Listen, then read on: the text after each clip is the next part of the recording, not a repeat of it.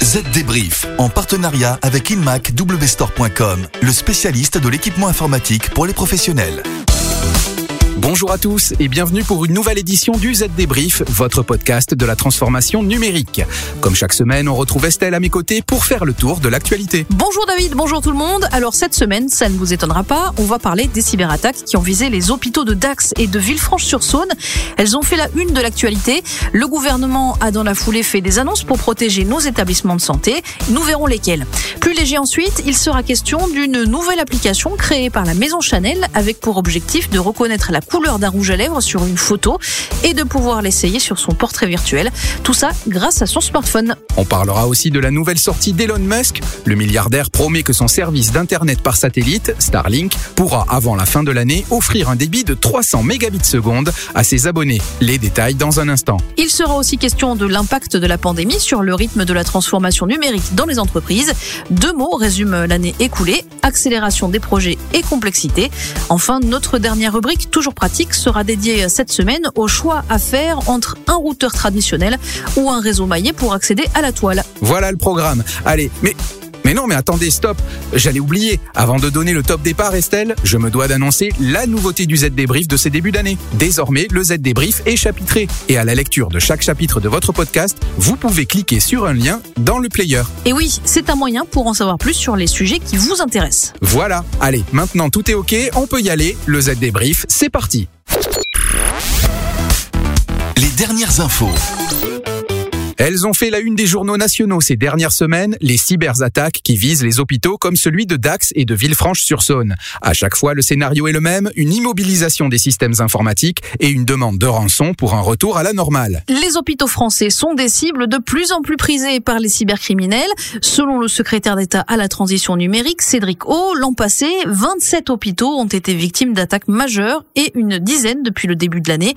Le gouvernement a donc décidé d'un plan pour sécuriser les hôpitaux et les établissements de santé. 350 millions d'euros vont être tirés des 2 milliards d'investissements déjà prévus pour le plan de numérisation des établissements de santé.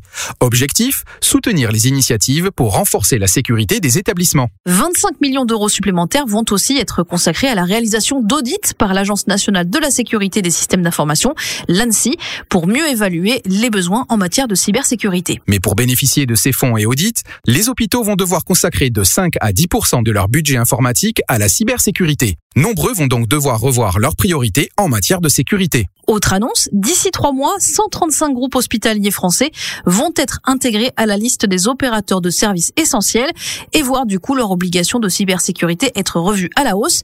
Ils vont devoir appliquer de nouvelles règles de sécurité dans un délai imparti, déclarer chaque incident et se soumettre à des contrôles demandés par le cabinet du Premier ministre. Et en cas de non-respect de ces obligations, des sanctions tomberont. Une petite révolution se prépare donc dans les services informatiques de ces établissements.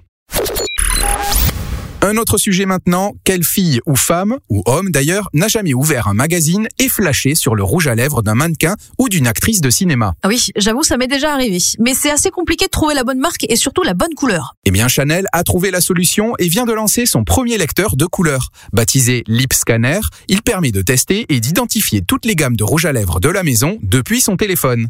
Une innovation basée sur une technologie de machine learning entièrement conçue et brevetée par Chanel. Une technologie développée en interne par des ingénieurs experts en intelligence artificielle. Il aura fallu plusieurs mois pour concevoir un algorithme interne et développer la capacité d'analyse de l'application sur des dizaines de milliers d'images de visage. Et le résultat est plutôt réussi. L'application est actuellement disponible sur iOS et bientôt sur Android.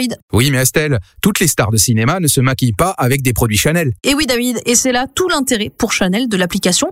Elle détecte une couleur sur des lèvres dans un magazine et vous propose un rouge à lèvres de marque Chanel, dont la couleur se rapproche le plus. L'application propose d'appliquer le maquillage sur un de vos portraits pour voir ce que ça donne. Plus besoin d'aller en boutique, c'est magique, mais un peu cher tout de même. Les rouges à lèvres Chanel coûtent entre 35 et 40 euros.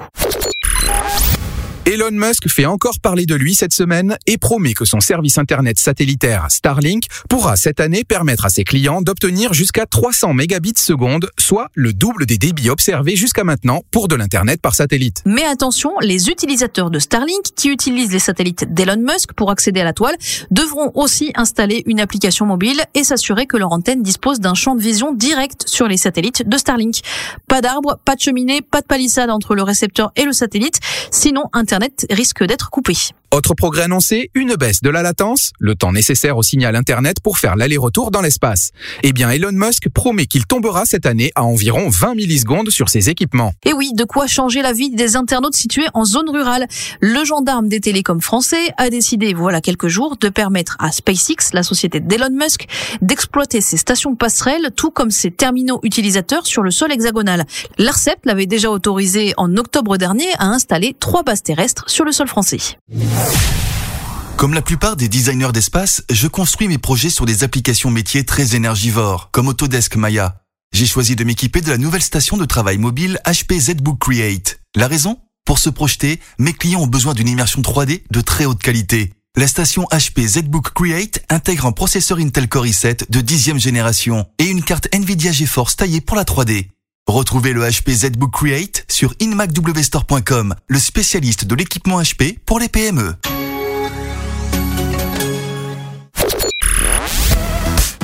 Le chiffre marché. Maintenant, on parle des effets de la Covid sur les responsables des projets de transformation numérique. On s'en doute tous, la pandémie et le développement du télétravail a mis ces équipes à rude épreuve. Et oui, beaucoup ont réalisé de véritables prouesses tellement que 71% des responsables informatiques affirment aujourd'hui que les projets de transformation numérique l'an passé ont été réalisés en quelques semaines alors qu'ils devaient l'être en plusieurs mois. Et le revers de la médaille, c'est qu'avec cette accélération, les équipes font face aujourd'hui à plus de complexité dans le lancement de nouveaux projets. Et cela concerne tous les secteurs. Les technologies de l'information, bien sûr, mais aussi les services financiers, la grande distribution, le service public, l'industrie manufacturière, l'automobile ou encore les médias. Une complexité notamment due à l'explosion du cloud. Les responsables IT ont dû relever le défi de contrôler les systèmes à la fois à l'intérieur et à l'extérieur de leur organisation. Résultat, une grande majorité d'entre eux se disent aujourd'hui à bout de souffle ce qui n'augure rien de bon pour la suite, David. Ça peut toujours être utile. Notre chronique pratique est dédiée cette semaine à l'installation d'un routeur à son domicile pour avoir accès à Internet. Aujourd'hui, deux technologies s'affrontent, le routeur Wi-Fi et le réseau maillé. Le routeur Wi-Fi, vous le connaissez, hein, c'est celui que vous livre par défaut votre fournisseur d'accès à Internet. Normalement, il peut délivrer assez de bandes passantes pour un foyer aux usages domestiques. Mais avec la pandémie et l'explosion du télétravail, les appareils connectés à votre routeur Wi-Fi se sont multipliés et la bande passante disponible s'est réduite. Surtout si vous passez vos journées en visioconférence. Une difficulté renforcée si vous travaillez à une distance certaine de votre routeur Wi-Fi. Une autre solution s'offre alors à vous, le réseau maillé, dit mesh en anglais. Moins courant que le routeur classique, il permet aux internautes de la maison de se brancher sur différents nœuds qui composent le réseau Internet installé à domicile. Dans cette configuration, la distance entre le point d'accès au réseau et l'appareil connecté est réduite puisque les routeurs, appelés nœuds, sont présents en plusieurs points du domicile. Un avantage si votre maison est grande. Mais la technologie du réseau maillé présente aussi certains tout d'abord, sachez que bien que les sources de bande passante soient éparpillées, le réseau maillé ne fournit pas plus de débit qu'un routeur unique. La vitesse sera la même, mais en tout point de la maison. Autre écueil, le prix. Installer un réseau maillé demande à s'équiper et cela peut revenir cher selon la configuration de votre logement. Enfin, avant de modifier votre installation, tenez compte de ce qu'il y a dans votre forfait.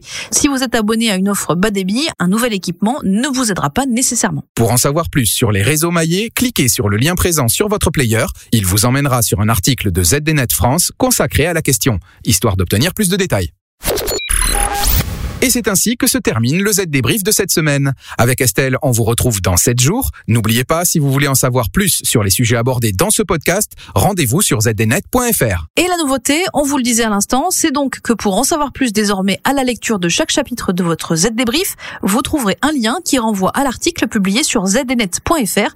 N'hésitez pas à tester. N'hésitez pas non plus à vous abonner au Z débrief sur vos plateformes Spotify, Deezer ou Apple Podcast pour ne louper aucun épisode. À la semaine prochaine. Bye bye